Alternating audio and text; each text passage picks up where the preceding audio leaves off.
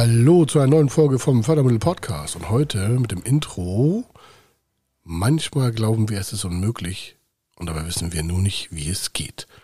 Diese Folge ist einem speziellen Finanzierungsstruktur Insider gewidmet und zwar hier bekommen Sie einen Blick, wir nehmen Sie mit auf die Reise hinter die Kulissen, wie eine große Kaufpreistransaktion mit bestimmten Strukturen so umgesetzt werden kann, dass aus 200.000 Euro Eigenkapital ein 30 Millionen Kaufpreisdeal stattfinden kann.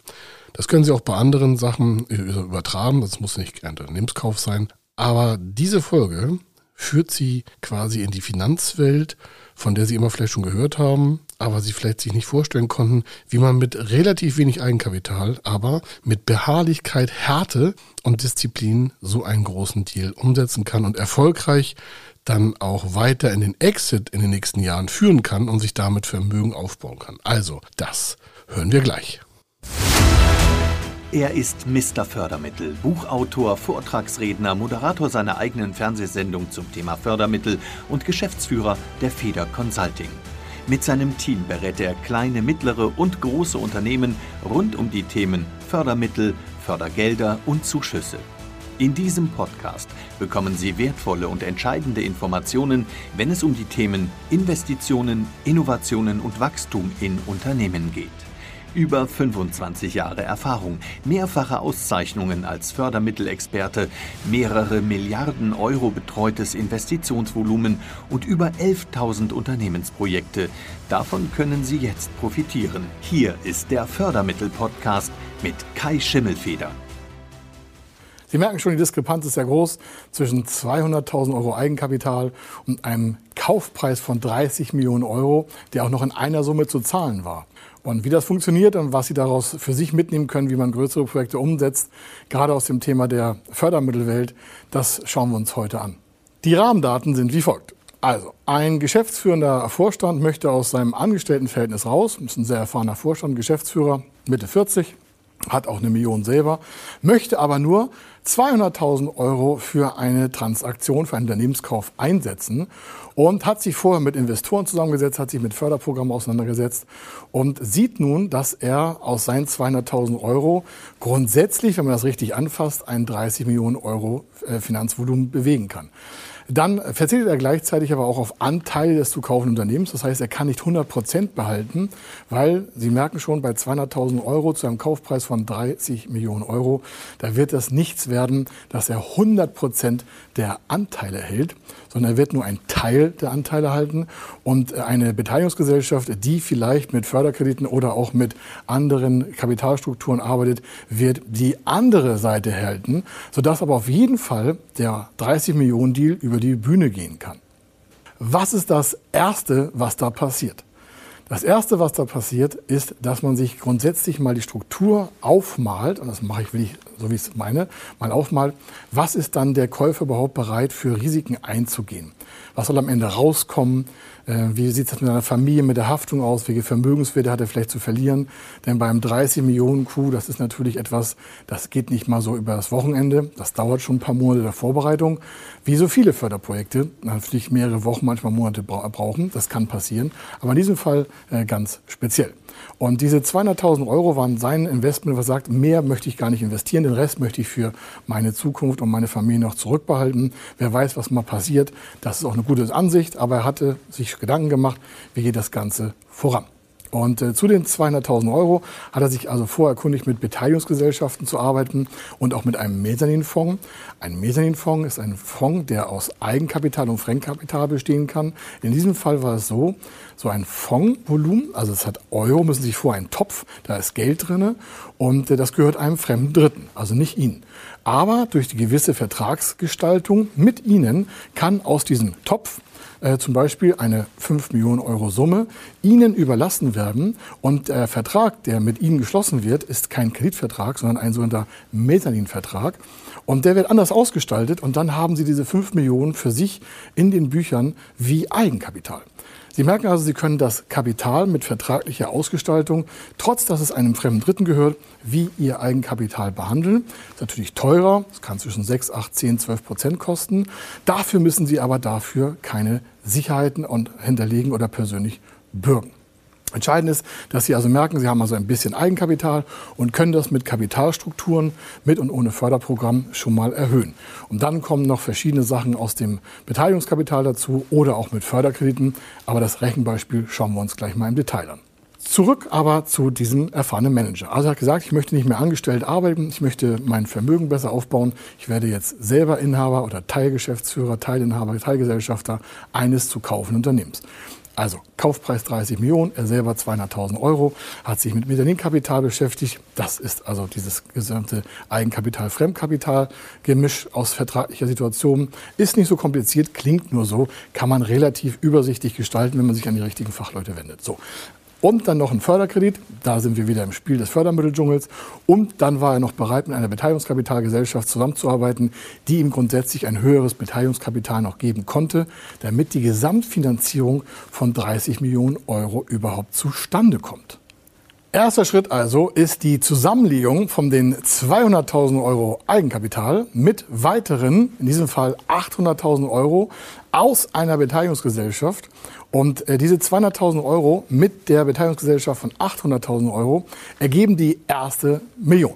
Und was machen die beiden Gesellschaften quasi jetzt oder die beiden Gesellschafter zusammen? Die legen ihre 200.000 und 800.000 in eine neue Gesellschaft zusammen. Sie binden also ihre beiden Kapitalstärken zusammen und schaffen somit eine, in diesem Fall Kauf GmbH, die nachher das Unternehmen kaufen soll, was zum Verkauf ansteht mit den 30 Millionen, schon mal zusammen. Das heißt, der äh, Mensch hier, der Geschäftsführer, der ehemalige Vorstand, hat an dieser Gesellschaft 20 Prozent. Das sind von dieser Million 200.000 Euro, das ist sein Eigenkapital.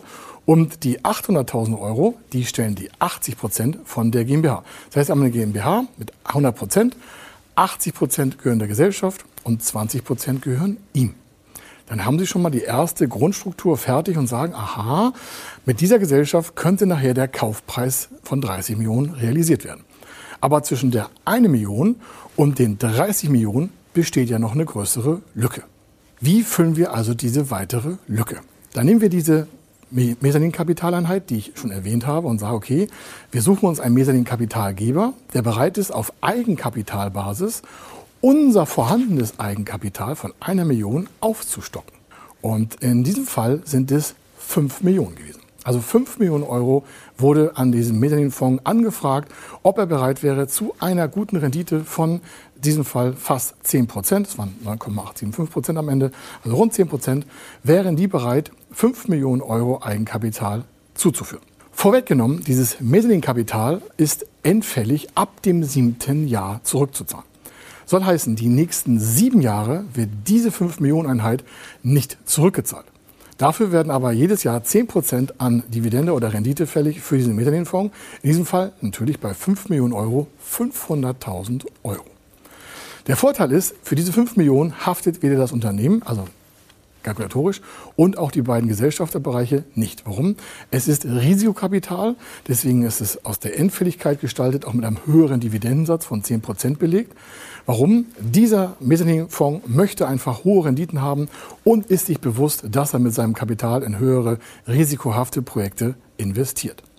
Die zweite oder besser dritte Form oder Struktur dazu, die noch passt, ist natürlich eine Beteiligungskapitalgesellschaft. Das ist in diesem Fall die gleiche, die vorne die 800.000 Euro gegeben hat. Das heißt, diese Beteiligungsgesellschaft hat mit dem Investor oder zukünftigen Geschäftsführer und Käufer des Unternehmens eine Gesellschaft gegründet und hat als erstes die 800.000 Euro eingebracht und der Käufer ja noch 200. Da war ja die Million fertig. Dann die Mezzanin-Kapitaleinheit von 5 Millionen sind 6 Millionen. Und jetzt wird diese äh, Kapitalbeteiligungsgesellschaft nochmal dazu angefragt, weitere 9 Millionen Euro als Gesellschafterkapital hinzuzuführen. So hat man bisher nur Eigenkapital. Es ist überhaupt noch gar keine Verschuldung vorhanden, trotz dessen sich schon zwei Elemente, der Mezzaninfonds und die Beteiligungskapitalgesellschaft, dort dran beteiligt haben. Das wiederum heißt, das Projekt hat jetzt vom Volumen her schon 15 Millionen Euro an Kapital. Das denkt man natürlich sich vorher aus. Das heißt, man plant das alles vorher, auch die Konditionen. Es ist jetzt auch keine Überraschung, dass die Beteiligungsgesellschaft nochmal mit 9 Millionen einsteigt. Das war vorher alles klar. Das hat man vorher kalkuliert. Man hat Belastungsproben abgesetzt. Man hat auch für zukünftige Förderprogramme nochmal Subventionswerte berechnet. Inwieweit kann man eigentlich Förderkredite nutzen, damit das im Subventionsrecht funktioniert? Wie kann die Fördermittelstruktur laufen? Und wie kann das Gesamtkonzept aufgebaut werden? Und deswegen kommen wir zum nächsten Teil und das ist der Förderkredit. Der Förderkredit in diesem Fall mit 15 Millionen Euro hat natürlich ein gewisses Volumen. Der Vorteil aber ist, die Gesamtinvestition ist 30 Millionen Euro. Und äh, dieses Unternehmen hat durch die richtige Finanzierungsstruktur über unsere Planung hinaus äh, dafür gesorgt, dass wir jetzt gemeinsam schon mal mit 15 Millionen Euro Eigenkapital quasi an den Verhandlungsstart gehen mit einer Förderbank, um dort aufzuschlagen mit detaillierten Förderplanungsunterlagen, um dann zu sagen, wir hätten gerne noch einen Fremdkapitalanteil in gleicher Höhe, wie wir Eigenkapital haben. Man hätte auch noch bessere äh, Konstruktionen machen können. In diesem Fall ging es aber nicht. Aber grundsätzlich kann man sagen, ein Teil Eigenkapital, drei bis vier Teile Fremdkapital ist so das Maximum. Wir lieben es gerne eins, zwei Teile haben, also ein Teil Eigenkapital, zwei Teile Fremdkapital. In diesem Fall war es ein Teil, also die Hälfte Eigenkapital und die andere Hälfte Fremdkapital in Form eines Förderkredites. Und der Förderkredit hat 15 Millionen Euro. Und das ist eigentlich die erste belastende Komponente. A, äh, macht sie den Verschuldungsgrad des Unternehmens natürlich schlechter, weil es Fremdkapital ist. Aber entscheidend ist hier auch, dass natürlich eine zügige Rückführung vorhanden sein muss. Warum? Eine Förderbank kann ja nicht irgendwie sagen, wir warten mal 20 Jahre auf eine äh, endfällige Kaufpreisfinanzierung. Das geht bei Immobilien. Bei Unternehmenskäufen ist das aber schwierig. Warum? Die Entwicklung von Unternehmen ist nicht so vorhersehbar. Deswegen wird eine Förderbank nicht sagen, klar, wir machen die 15 Millionen auch irgendwie 10 Jahre endfällig und warten mal, was passiert. In den meisten Fällen fangen die Refinanzierungen von Förderkrediten halt viel früher an. In diesem Fall wurden die 15 Millionen äh, so gestaltet, dass sie zwei Jahre tilgungsfrei waren. Also die ersten zwei Jahre wurden die 15 Millionen gar nicht bedient. Und das heißt, dass da immer 15 Millionen auf der Uhr stehen, aber nur der Zins gezahlt wird und keine Tilgung einreißt. Und wenn Sie jetzt mal zusammennehmen, was da passiert, haben Sie Folgendes. Verschiedene Komponenten sind also jetzt nicht rückzahlbar. Das Eigenkapital des Geschäftsführers gehört dazu. Das Kapital von der Beteiligungsgesellschaft, mit dem die Kauf GmbH gegründet wurde, ist auch nicht rückzahlbar, jedenfalls die nächsten Jahre nicht. Und das Mezzaninkapital ist sieben Jahre nicht rückzahlbar, ist dann endfällig. Das heißt, ich muss in sieben Jahren mir einen Marker setzen und sagen, da müssen dann fünf Millionen zurückgezahlt werden. Und dann haben Sie noch die Beteiligungsgesellschaft, die permanent wegen einem Buy-and-Hold-Bereich, das heißt, die kaufen das und halten die Beteiligung und wollen sie nur mit Dividende zurück. Das heißt, die wird die nächsten Jahre auch nicht die Rückforderung ansetzen. Das heißt, dieses Unternehmen hat erstmal überhaupt keine Refinanzierungsbelastung bis auf den Förderkredit. Der Förderkredit ist also zwei Jahre tilgungsfrei, muss also ab dem dritten Jahr getilgt werden. Und dann haben Sie halt ungefähr acht Jahre Zeit, die 15 Millionen Euro zurückzuführen. Da merken Sie schon, warum es so wichtig ist, sich entscheidende Förderprogramme zu nutzen. Warum, wenn vorne nicht die Eigenkapitalstärke vorhanden gewesen wäre, die man durch Mezzaninkapital und Beteiligungsgesellschaft hergeleitet hat, könnte man gar keinen Förderkredit nutzen, weil die Belastung durch den Förderkredit ist ja wesentlich höher als nur über das Thema Fördermittel. Also, wenn Sie wissen wollen, ob so eine Finanzierungskonstruktion für Sie sinnvoll ist, ob es machbar ist, ob es durchsetzbar ist, dann gehen Sie auf www.fördermittel-testen.de, tragen da Ihre Daten ein und auch Ihre Planlage und dann können wir für Sie feststellen, ob das Ganze umsetzbar mit Förderkrediten oder auch mit Fördermitteln ist.